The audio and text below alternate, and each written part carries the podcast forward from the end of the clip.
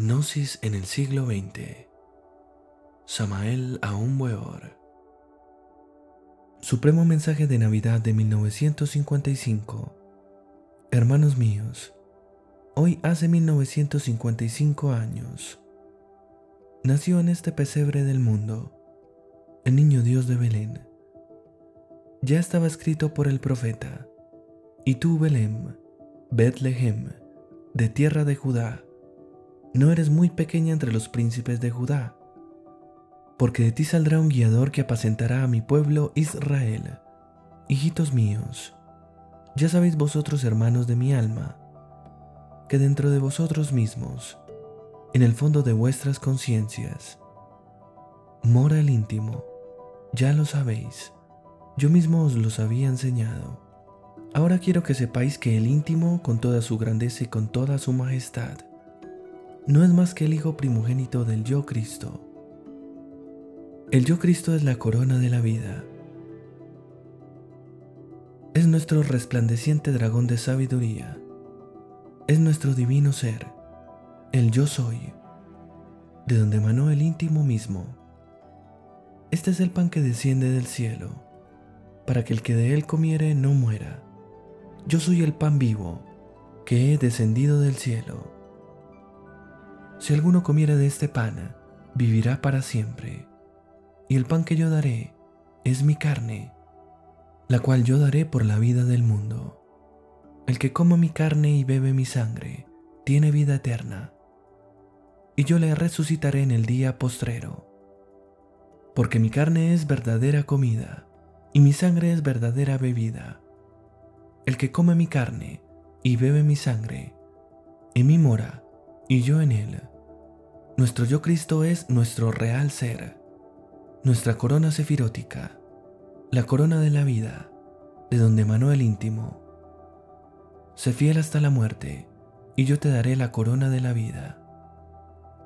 El alma que levante sus siete serpientes sobre la vara, recibe la corona de la vida.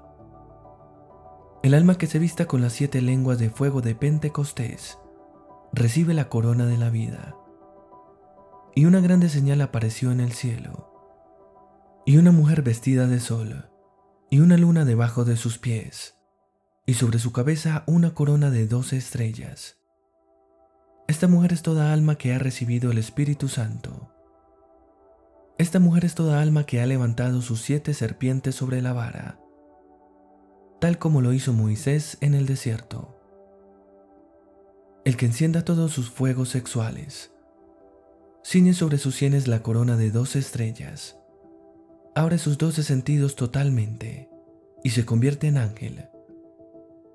Y estando preñada clamaba con dolores de parto y sufría tormento por parir. Y ella parió un hijo varón, el cual había de regir todas las gentes con vara de hierro. Y su hijo fue arrebatado para Dios y su trono.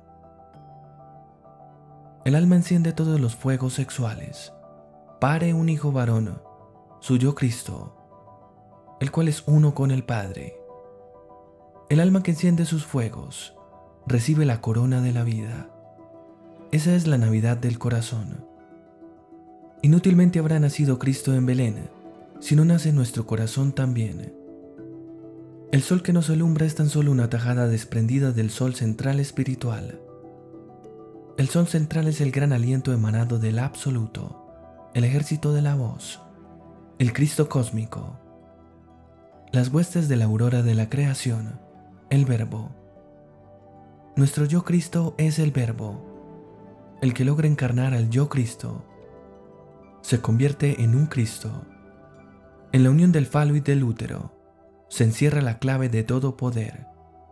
Así es como el Verbo se hace carne en nosotros. Aquel era la luz verdadera que alumbraba a todo hombre mundo. Juan dio testimonio de él y clamó diciendo,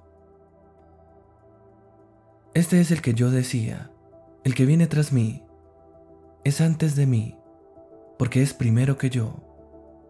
Cuando el varón y la hembra aprenden a retirarse del acto sexual, sin eyacular el lecor seminal, reciben el fuego sagrado de Pentecostés y se preparan para encarnar la palabra.